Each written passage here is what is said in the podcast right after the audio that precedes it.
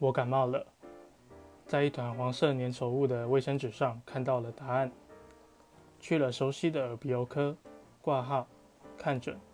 拿了一般诊所两倍的药以及两百四十元的收据。中午找好朋友吃饭跑客户去了前同事的咖啡厅喝咖啡回家再吃一包感冒药准备陷入昏睡